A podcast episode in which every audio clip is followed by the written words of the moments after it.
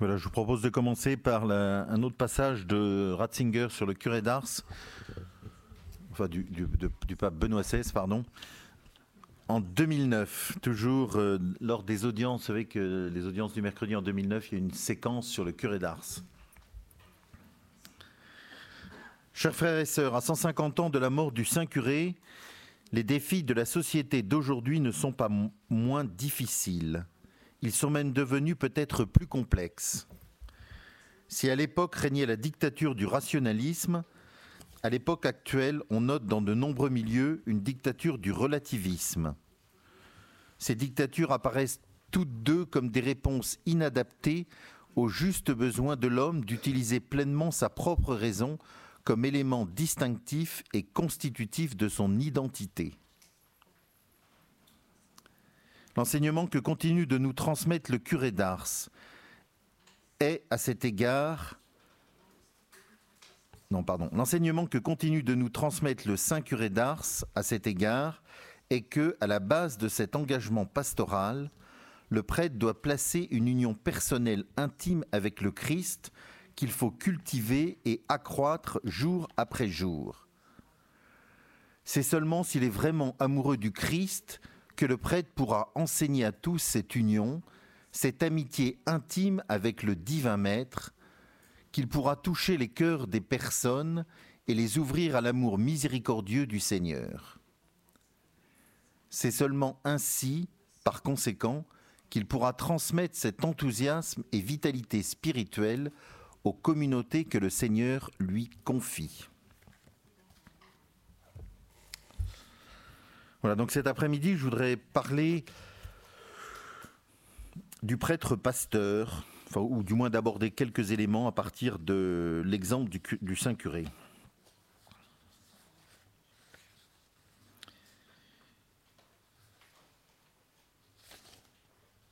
J'aborderai cette fois-ci quatre points. Je commencerai par deux points qui me semblent caractériser la vie pastorale, ou du moins cette mission de pasteur, déjà chez le curé d'Ars, et qui, me semble-t-il, peut être inspirant pour nous. Le premier point, c'est ce qu'on appellerait aujourd'hui une vision, si on suit les coachs, assez euh, claire et immédiate qui apparaît chez le curé d'Ars et qui va imprimer euh, tout ce qu'il va faire. En fait, ce qui est assez étonnant, vous connaissez cette histoire, c'est cette rencontre avec le, petit berger en arrivant, donc le, jour de son arrivée ici, à la question de, savoir où, euh, comment il fait, il pourra rejoindre euh, Arsk à cause du brouillard, et alors que le petit berger lui montre la route, il répond tu m'as montré le chemin d'art, je te montrerai le chemin du ciel. Il me semble que dans cette phrase euh, toute simple, qui, malgré tout, ce qui est étonnant, c'est qu'on en ait mémoire, c'est-à-dire que euh, le petit berger a dû rapporter cet euh, événement, c'est pas très bien comment, comment on le connaît. En fait, ce qui est assez étrange, étonnant plus qu'étrange, c'est de voir que immédiatement, clairement dans la tête de Jean-Marie Vianney, ce jeune pasteur qui est même pas encore curé, surgit cette euh, évidence que sa mission, c'est de, de montrer le chemin du ciel à ceux qui lui sont confiés. Et en fait, ce qui est assez caractéristique, c'est que ça va traverser toute sa mission, c'est 41 ans de présence ici à Ars, et que de façon extraordinaire, ça reviendra toujours en fait, il a une prise de conscience immédiate et très claire de ce pourquoi il est envoyé ici. En fait, il est envoyé ici à Ars pour montrer le chemin du ciel à ses paroissiens, c'est-à-dire pour faire d'eux des saints, et pour leur donner une vision, une direction très claire et immédiate. Et, de cette mission, pour savoir où on va, et sous-entendu d'où on vient. Et, la personne se trouve ainsi immédiatement positionnée dans une direction très claire. En fait, le but, la fin, c'est le ciel, c'est-à-dire le royaume de Dieu, c'est-à-dire la vie avec Dieu. Il est fait et chacun est fait pour partager l'éternité avec Dieu. Et que cette direction, vous voyez, euh, en, français, euh, en français ça marche, elle, donne à la fois, c'est à la fois un sens dans le sens d'une direction, et aussi ça donne sens, c'est-à-dire signification à ce qu'est la personne. Et ce qui est, touchant, c'est, enfin, pour moi, c'est de prendre conscience que, que immédiatement en arrivant ici, vous voyez, caché dans le brouillard, à ce petit enfant qu'il ne connaît pas, il donne clairement euh, sa vision, voilà, on dirait aujourd'hui, sa vision. En fait, euh, euh, tu es fait pour partager l'éternité avec Dieu, et moi, ton curé, je vais t'y aider. Et, je suis venu que pour ça. Je suis venu pour ça, voilà. Pour t'emmener vers le ciel.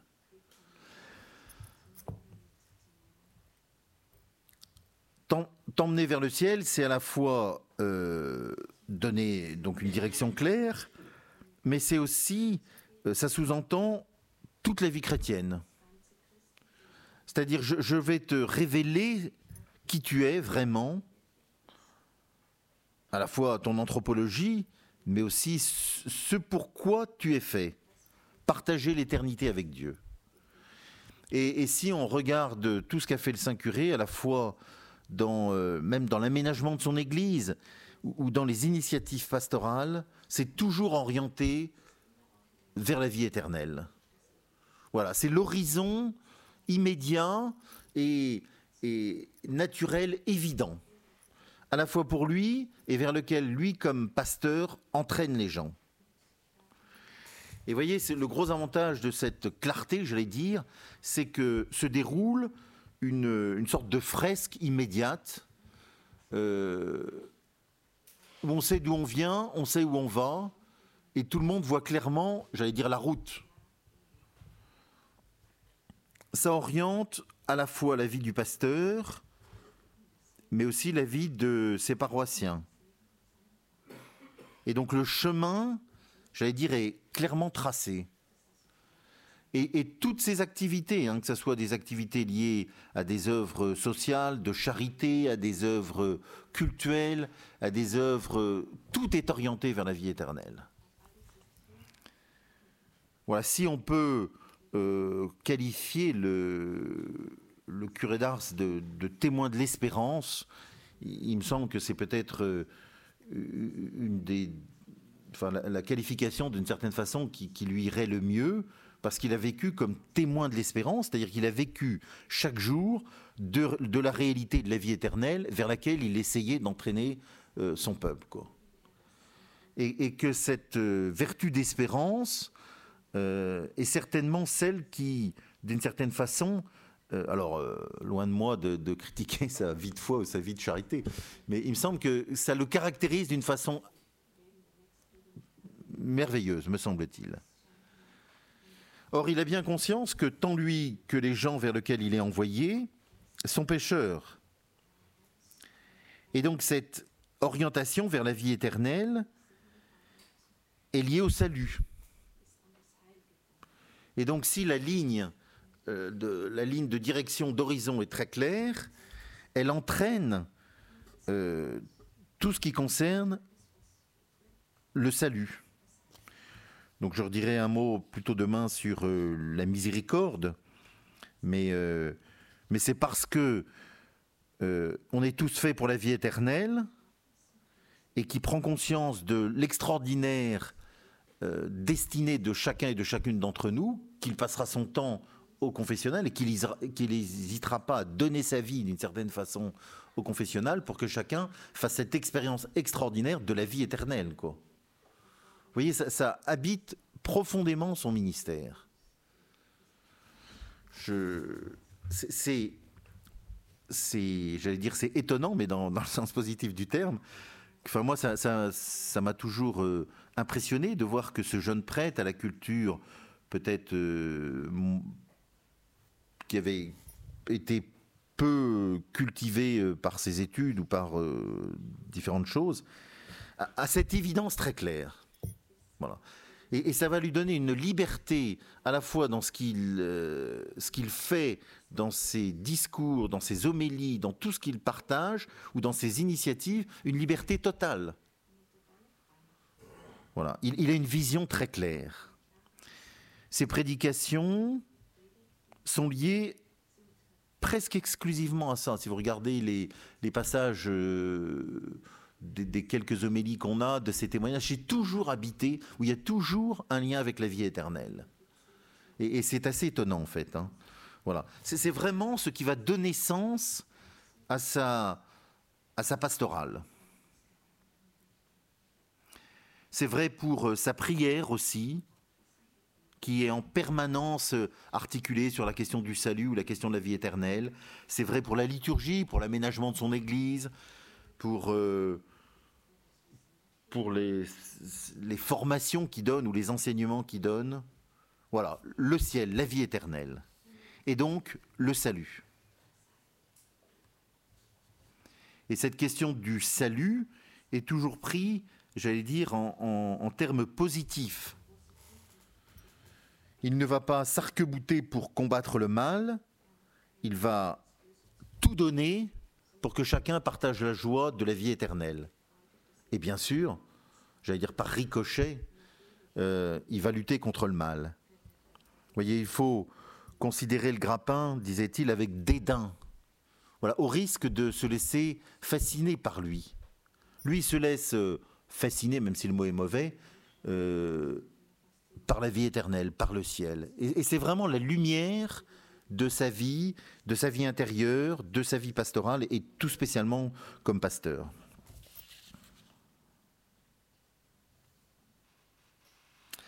Le deuxième point qui me semble caractériser euh, euh, sa vie de pasteur, c'est que profondément, il aime les gens. Il aime les gens. Voilà, et euh, je reviendrai tout à l'heure pour nous, parce qu'il me semble que ces deux points sont très enseignants sur euh, notre vie pastorale. Il aime les gens vers lesquels il a été envoyé, et il les aime profondément, jusqu'à vouloir donner sa vie pour eux. Et il cherche ainsi, consciemment, mais me semble-t-il souvent inconsciemment, à manifester la bonté de Dieu pour euh, l'humanité, pour les voilà. Il n'y a pas de plus grand amour que de donner sa vie pour ceux qu'on aime. Et cette, euh, cette attention personne qui euh, peut devenir impressionnante, hein. enfin vous avez tous des images, je vous donnerai quelques...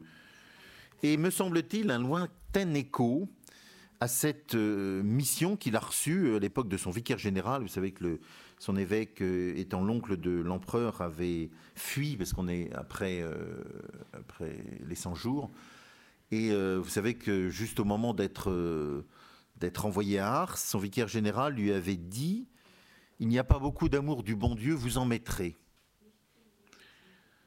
Donc la, mémoire de cette phrase nous vient par Catherine Lassagne, qu'il a entendue de lui-même. C'est-à-dire que lui avait imprimé cet euh, envoi de son vicaire général. Et, on peut on peut presque dire que toute sa vie pastorale à Ars aura été la mise en œuvre de cette euh, recommandation de son vicaire général.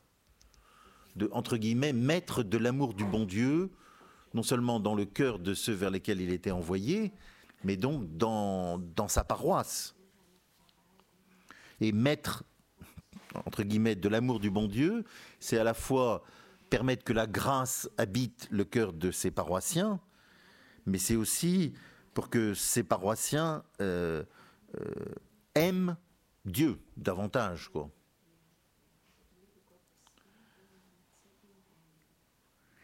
Et, vous voyez, dans ce deuxième point, d'aimer les gens, quelles que soient leurs conditions, quel que soit leur, euh, leur amour du Seigneur, quelle que soit aussi leur proximité ou pas des choses de Dieu, on dirait. Il aime profondément les gens. Et non seulement il les aime, il leur montre, mais il travaille à ce que ce qu'on appellerait un amour fraternel entre eux grandisse. Et cet amour des gens, en fait, est à la base de beaucoup de ces initiatives, comprises ou incomprises.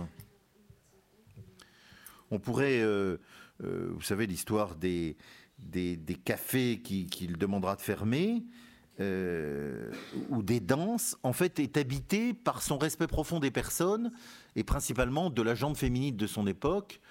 les hommes passaient beaucoup de temps au café, perdaient leur temps, comme il disait, racontaient des, bêtises ou, des choses pires, et en revenant, non seulement laissaient leurs femmes travailler, mais euh, avaient bu peut-être trop et, n'étaient pas dans un rapport ajusté avec leur épouse.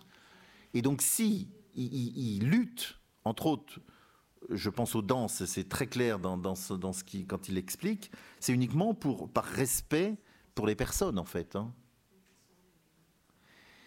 On, s'aperçoit que, voyez, à la fois la question de la vie éternelle et la question de l'amour des gens habitent constamment son cœur de pasteur. Vous savez, on a le témoignage d'un marchand ambulant qui vendait du matériel euh, agricole, enfin des râteaux, des voilà, et qui passait euh, régulièrement euh, à Ars, à peu près tous les dix ans, et donc qui vient à Ars neuf ans après son arrivée. Donc la fois d'avant, le curé d'Ars n'était pas là, et qui est fortement surpris du changement de l'ambiance à Ars après, depuis l'arrivée du Saint-Curé. Et il remarque trois choses qui soulignent que les gens ne jurent plus, neuf ans après l'arrivée du Saint-Curé, les gens ne jurent plus à Ars. Les gens se saluent dans la rue et se sourient. Et la troisième chose, c'est que avant d'aller travailler, disent-ils, ils accrochent euh, ou ils posent leur outil à la porte de l'église, ou ils accrochent leurs animaux, ils vont saluer le Seigneur et ils repartent. C'est-à-dire, en quelques années, le Saint-Curé a réussi à changer l'ambiance de son village, non seulement en mettant le Seigneur au centre, qu'ils vont saluer, mais aussi en changeant les, relations fraternelles entre les gens. Neuf ans. Vous connaissez cette histoire des pommier que, que j'aimais bien raconter euh, euh, à l'endroit de l'actuel accueil euh, devant la basilique. Il y avait, donc il y avait la maison du Saint-Curé. Derrière, il y avait un petit verger qui appartenait au, au presbytère où il y avait des pommiers. dont paraît-il les pommes étaient spécialement bonnes. Et il s'aperçoit qu'un jour, on lui vole ses pommes. Il y a un voleur qui vient lui prendre ses pommes la nuit. Qu'est-ce qu'il fait? Il coupe les arbres. Il coupe les arbres pour pas que le voleur, pour empêcher le voleur de voler. Vous voyez, en fait, son attention, me semble-t-il, c'est presque caricatural. Mais en fait, ça, montre jusqu'où va son attention et son amour des personnes. Voilà, à vue humaine, on se dit c'est vraiment dommage d'avoir perdu ses pommiers, mais ça a empêché le voleur de, de risquer de perdre, de se perdre, quoi.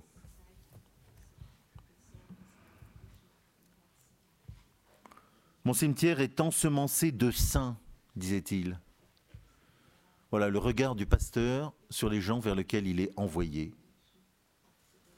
Et ça diffère de son prédécesseur qui, au début de la Révolution, vous savez, il y a eu un chartreux, un ancien chartreux, qui était euh, responsable de la paroisse d'Ars, et qui, dans ses rapports euh, à l'évêché, euh, donc dans le même village, quasiment la même population que celle qu'a rencontré le, Saint-Curé, disait euh, comme, euh, dans son rapport que, mis à part le baptême, peu de choses différenciaient les, les habitants de leurs bêtes.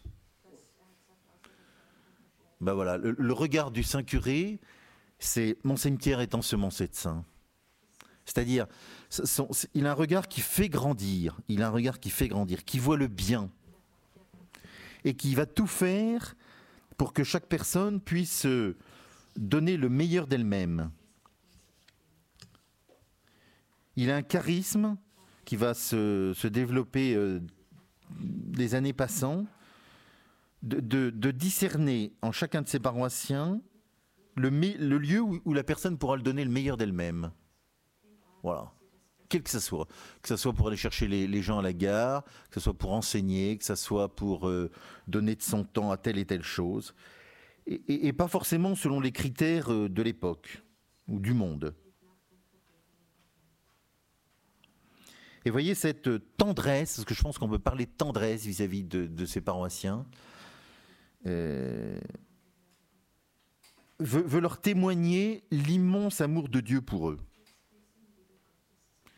Dans, les témoignages du procès, on a une paroissienne qui dit Je crois que notre curé ne s'est jamais. Ne, nous a, enfin, je ne me rappelle plus exactement la formule, mais ne nous a jamais attrapés, s'est jamais énervé envers nous. 41 ans de présence. Voilà, son, immense bonté. Et, ce, qui est étonnant, c'est qu'il aime, vous voyez, euh, il met en œuvre aimer ses ennemis. Parce qu'il va aimer même les gens qui le critiquent vertement. Même ceux qui, euh, par derrière, on dirait, parlent de lui.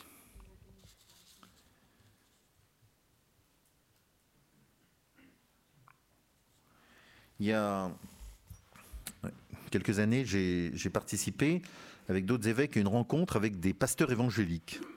Et alors c'était assez intéressant.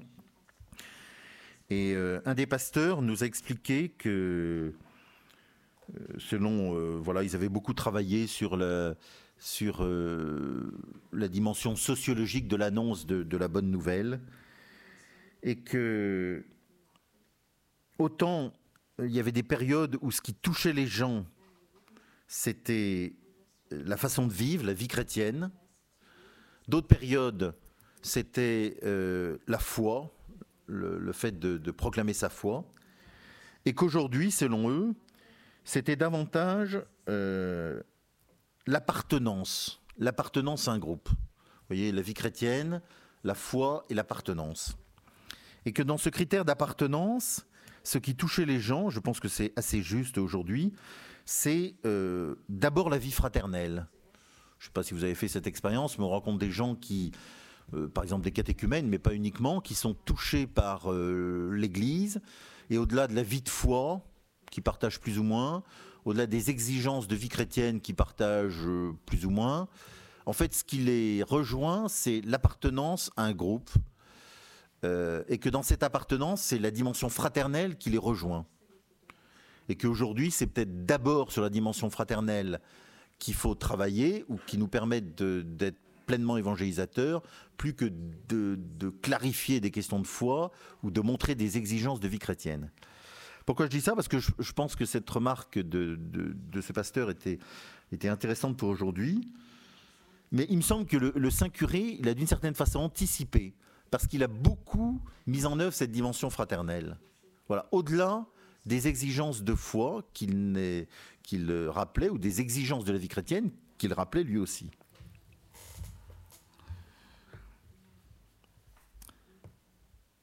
le, pape Benoît XVI aimait rappeler qu'il y avait deux critères qu'il fallait toujours prendre euh, en compte dans, à la fois dans le discernement et de l'annonce de la bonne nouvelle, qui étaient euh, amour et vérité se rencontrent. C'est-à-dire qu'il fallait toujours euh, proclamer la vérité, mais si, mais en même temps manifester la charité, et que si un des deux ne pouvait pas être fait, il valait mieux attendre. Je ne sais pas si je suis clair. C'est-à-dire si au nom de la vérité, voilà, si je proclame la vérité sans charité, ma vérité risque d'être froide et, dure, et un amour sans vérité risque d'être, euh, pour le coup, très mou et, pas très ajusté. Et qu'il fallait toujours les deux ensemble. Et que si je ne pouvais pas mettre les deux ensemble, valait mieux attendre le moment opportun, le bon kairos. Ben, il me semble que le curé d'art, ça fait ça à merveille. Et que, vous voyez, je pense que c'est très enseignant pour nous aujourd'hui. C'est-à-dire euh, ces, deux, ces deux aspects que je, voulais souligner, c'est-à-dire à la fois la vision qu'il a très clairement de la vie éternelle et donc permettre que chacun de ses paroissiens partage l'éternité de Dieu. Et donc, ce qu'on dirait aujourd'hui, dans des mots d'aujourd'hui, c'est puisse faire une vraie rencontre personnelle avec le Seigneur, qui, donnent sens à leur vie. Et cet amour profond des gens vers lesquels il est envoyé. Et qu'on peut d'une certaine façon caractériser, alors c'est peut-être un peu euh, schématique, mais caractériser son, cœur de pasteur avec ces deux, ces deux points. Et que tout s'articule où chaque fois, malgré tout, il y a au moins, enfin, les deux sont présents, quoi. Vous voyez, aujourd'hui, il me semble que, que ces deux points sont vrais exactement pour, euh, pour nous aujourd'hui. Et que ma petite expérience montre que très souvent, euh, quand on rencontre des gens euh, un peu perdus, paumés, le fait de leur donner une, la joie de la vie éternelle les touche profondément. J'ai le souvenir de pendant euh, la période des Gilets jaunes, d'avoir euh, croisé un rond-point, une personne qui voulait absolument me faire signer euh, une pétition que je ne voulais pas, mais je lui ai dit écoutez, si vous voulez, je veux bien, on peut parler. Et donc on a parlé très longtemps. Et cette personne qui traversait des épreuves terribles, et voilà, en fait, il s'est avéré que je lui ai parlé un moment de, de la vie éternelle, de l'amour de Dieu pour elle, enfin voilà, lié à ça. Et ben immédiatement, elle a retrouvé, j'allais dire, c'était très touchant, une, voilà, et je la croise régulièrement depuis. Et en fait, euh, c'est vraiment cette perspective de sens qui, lui a donné une, j'allais dire, une encre à laquelle elle, a pu s'attacher. À la fois le, fait d'avoir une, voilà, une perspective dans sa vie et qui a réveillé euh, plein de choses, qu'elle avait un passé, enfin une vie chrétienne à l'origine, même si elle avait tout lâché et puis de, percevoir l'amour de Dieu pour elle. Voilà. Et, j'en ai été moi-même le premier ému, c'est-à-dire en, pensant à ces points du curé d'art, je me disais, mais c'est incroyable en fait, c'est exactement ce qu'a fait le Saint-Curé. C'est-à-dire en donnant ces deux encres auxquelles la personne s'est attachée, mais comme une boîte de sauvetage. Dans la situation actuelle, voyez, il me semble que pour nous pasteurs, il y a un mot-clé et peut-être que la grâce euh, qui nous est donnée, euh, la grâce du pontificat actuel, est de nous le rappeler. C'est le mot d'accompagnement. Euh, l'histoire du pape actuel et, sa formation jésuite nous le rappelle fortement. Voilà. Prendre les gens là où ils en sont, les rejoindre là où ils en sont et faire un bout de chemin avec eux. Sans forcément atteindre l'objectif, mais en leur donnant une direction claire. Quoi et en leur manifestant euh, l'attention de Dieu, sa proximité, j'allais dire sa tendresse, quoi. Faire un bout de chemin avec eux. Voilà, c'est certainement une des clés, me semble-t-il, pour, euh, pour la pastorale aujourd'hui. Troisièmement, je, je vous l'ai dit un tout petit peu ce matin, le Saint-Curé est une pastorale profondément eucharistique. Axé sur, euh, sur l'Eucharistie, où tout y mène, tout, y prépare, on la vit pleinement et on en vit après. Et que c'est vrai dans ces journées, c'est vrai dans l'organisation de ces journées, c'est vrai dans tout ce qu'il essaie de mettre en œuvre. Que ce soit la vie sacramentelle, que ce soit euh, la vie euh, pastorale, euh, euh, les expériences, les processions, tout tourne autour d'une préparation à l'Eucharistie, d'une vie toujours plus grande de, l'Eucharistie ou d'une vie qui suit l'Eucharistie, principalement euh, axée sur la présence réelle dans Saint-Sacrement. je, ne sais pas bien ce que vous en pensez, mais il me semble qu'aujourd'hui, on pourrait dire pour nous que c'est d'une certaine façon la même chose, même si on a changé d'époque et que du temps du Saint-Curé, on était encore dans une société, même si la Révolution avait fait des ravages, mais qui était marquée par euh, son histoire chrétienne, ce qui a en partie quasiment disparu aujourd'hui. Et donc, aujourd'hui, on se place, me semble-t-il, d'une certaine façon, la, la, réalité est la même, mais on se place quelque part en amont. Et que peut-être qu'une des fins de notre pastoral sera d'amener à l'Eucharistie, même si ça prendra peut-être des années pour certains. Je crois que j'ai déjà raconté à certains. J'ai fait une expérience qui m'a marqué il y a un peu plus d'un an et demi. C'était euh, pour la journée des défunts en 2000, euh, je ne sais plus combien. Voilà, j'ai été célébrer la messe des défunts. C'était un samedi dans une petite paroisse euh, dans les gorges du Verdon. Et donc c'était un samedi matin et euh, tout le monde savait que l'évêque venait célébrer la messe pour les défunts. Neuf personnes à la messe, huit, huit ou neuf personnes à la messe. Une grande église vide. Euh, voilà, la messe, donc j'étais un petit peu surpris. Mais voilà, c'est des réalités quotidiennes dans mon diocèse tout au moins. Et donc pendant, euh, pendant la messe, je leur dis pendant l'homélie que je vais euh, que je leur propose, comme le cimetière est autour de l'église, d'aller bénir leur tombe à la fin. En disant, bah écoutez, moi j'ai le temps, je vous propose d'aller bénir euh, chacune des tombes de vos familles. Je sors de l'église, quelle fut pas ma surprise de voir qu'il y avait au moins, au moins 50 personnes qui attendaient dans le cimetière.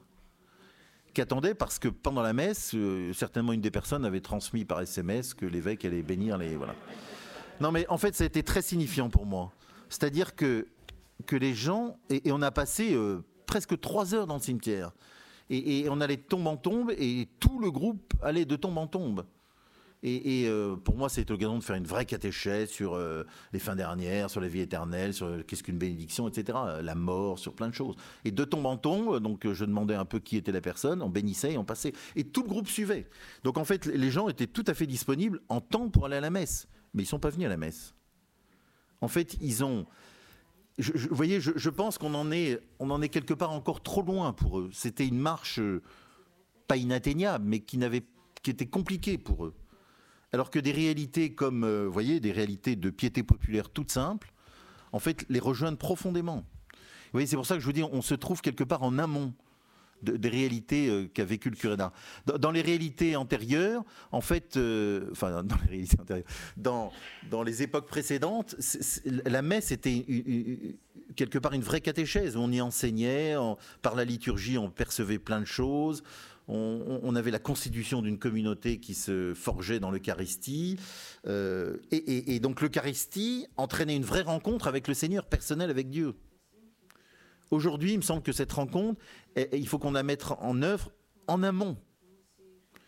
Et, par des réalités, euh, voilà, je pense, fraternelles ou toutes simples, de, qui, nous permettront peut-être ultimement, peut-être, de permettre que ces personnes rencontrées puissent euh, participer à l'Eucharistie et percevoir la profondeur de ce qui s'y déroule.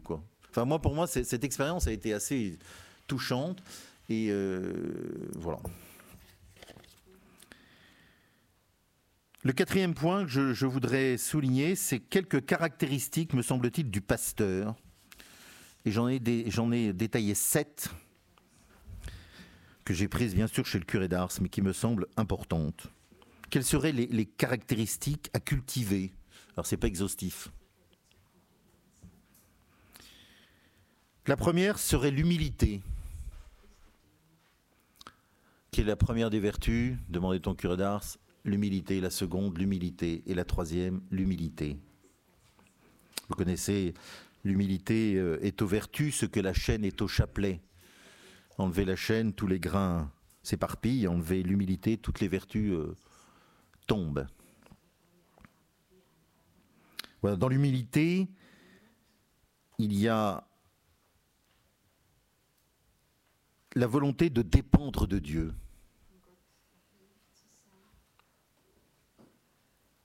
De faire sa volonté, et donc de travailler, j'allais dire, pour lui, et pas pour moi. De ne pas chercher à séduire, mais comme Jean-Baptiste, de conduire vers Dieu. Et c'est pas un hasard si le saint préféré du curé d'Ars c'était Saint Jean-Baptiste. On raconte que, enfin on rapporte, je, ne connais pas la référence, que Saint Jean Chrysostome, je crois que Jackie euh, est un spécialiste de Saint Jean Chrysostome, il nous dira euh, où est la référence. Euh, disait que la meilleure image de, l'humilité, c'était l'eau.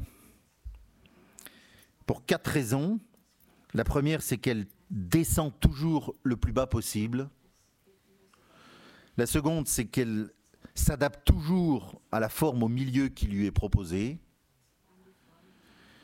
La troisième, c'est qu'elle est transparente pour pas faire écran à l'autre. Et la quatrième, c'est que c'est l'eau qui donne la vie. Voilà, humilité, humus. La première qualité serait l'humilité. Il suffit de regarder le Saint Curé pour savoir que peut-être il a ancré sa vie pastorale là, dans cet humus. La deuxième, ça serait le discernement.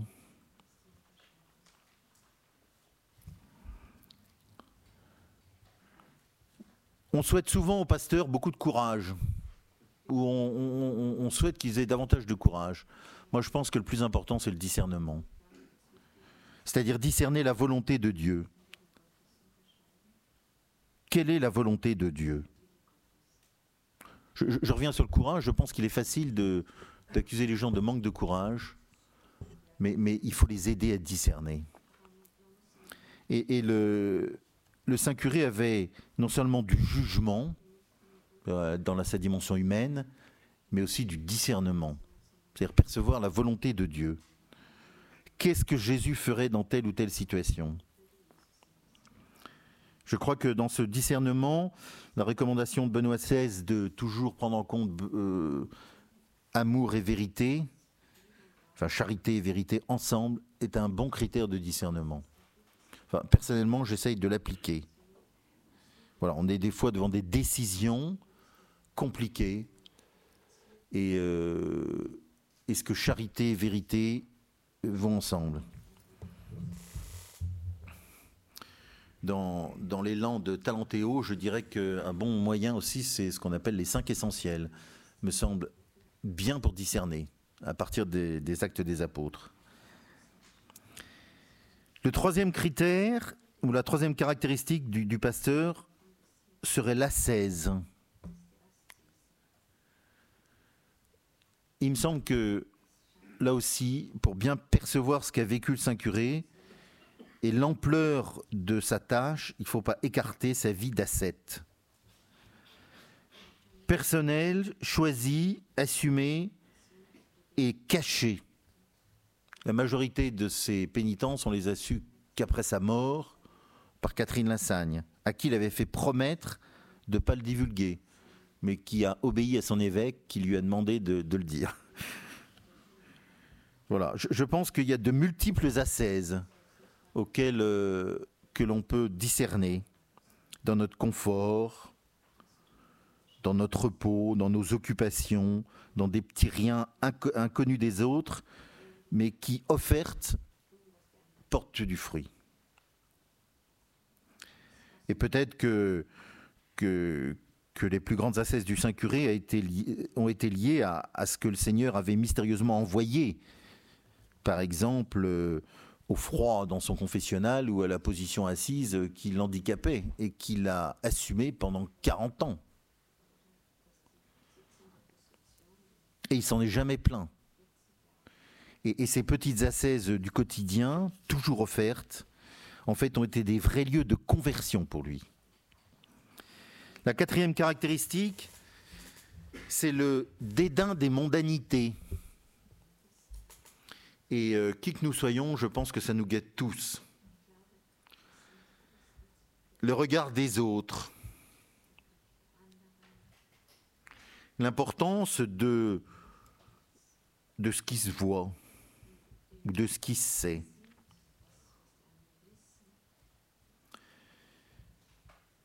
Il, disait un jour à des journalistes qui lui posaient des questions, vous feriez mieux de faire davantage de bruit à la porte du tabernacle. Voilà, je, crois que c'est... Alors, je pense qu'on a tous un effort à faire sur ce point. Euh, voyez, mon attention personnelle aux, fausses gloires, aux faux honneurs,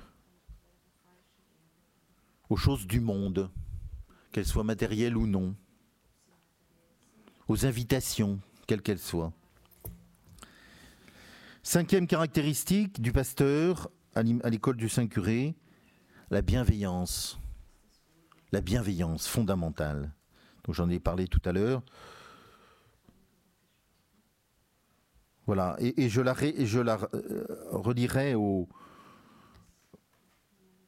à la chasteté aussi, c'est-à-dire à la fois aimer et profondément respecter les personnes, c'est-à-dire la juste distance. Quoi. Et dans cette bienveillance, le curé d'Ars avait une attention particulière aux plus pauvres, quel que soit leur type de pauvreté. Et toujours de façon, enfin, le plus souvent, enfin, dès qu'il pouvait, de façon cachée. Et donc il y a beaucoup d'attention du Saint-Curé qu'on a découvert qu'après, au moment du, procès de béatification.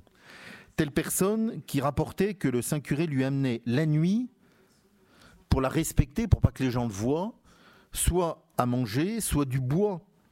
Une, personne euh, d'Ars qui disait que régulièrement la nuit, elle entendait le Saint-Curé qui lui amenait du bois, parce qu'elle n'en avait pas.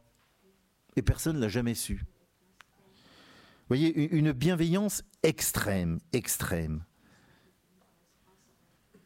J'allais dire parfois héroïque, héroïque. Mais pas, pas pour euh, se faire voir, puisque justement elle était le plus souvent cachée. Il perçoit sa paroisse comme une famille. Et donc comme une famille avec une attention aux gens de sa famille, qui sont ses frères ou ses sœurs dans le Seigneur, quoi. À qui il n'hésite pas à donner sa vie. À donner sa vie, non seulement dans des besoins euh, alimentaires, euh, matériels, ou des besoins spirituels. Voilà, juste avant de mourir, vous savez, à l'époque, euh, parfois, il avait fait ça au début et puis il le faisait de temps en temps. Il, commençait la confession, il, demandait à la personne d'aller, de revenir pour qu'il y ait un temps de, de maturation quelque part, de regret de ses péchés. Et donc, avant de mourir, il s'aperçoit qu'il y a quelques personnes qu'il n'a pas revues. Et donc, dans un effort surhumain, alors qu'il va mourir, il les appelle pour pour qu'elle puisse se confesser et rencontrer le Seigneur.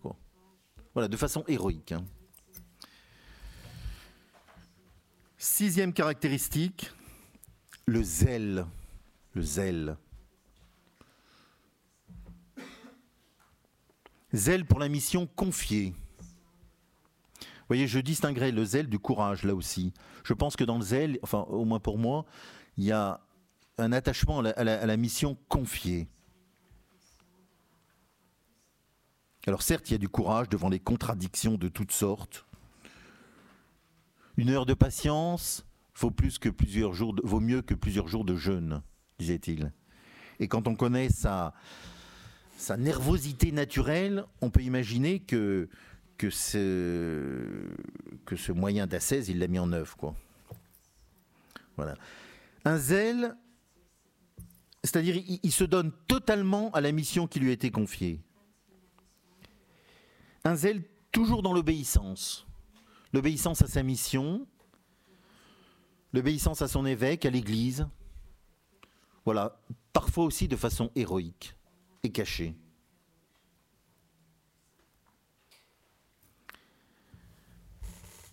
Certes, il obéit à sa conscience, mais elle est non seulement formée, mais éclairée.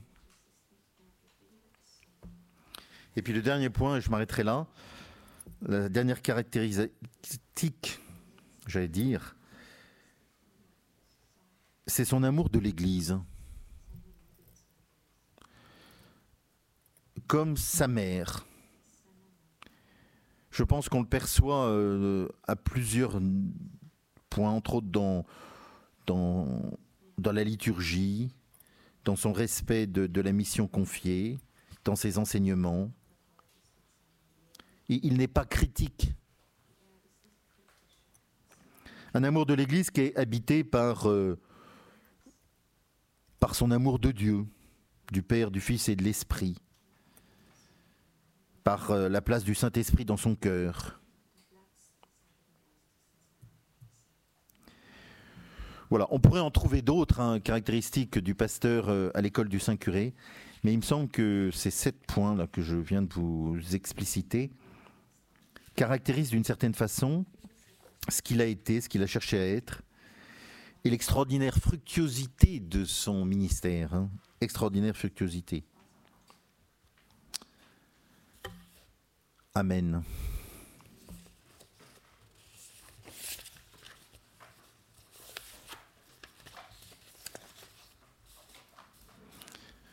Voilà, ces sept points, enfin ou d'autres, hein, me semble-t-il, comme les deux points du début, peuvent nous, me semble-t-il, nous éclairer peut-être nous-mêmes à l'école du Saint-Curé.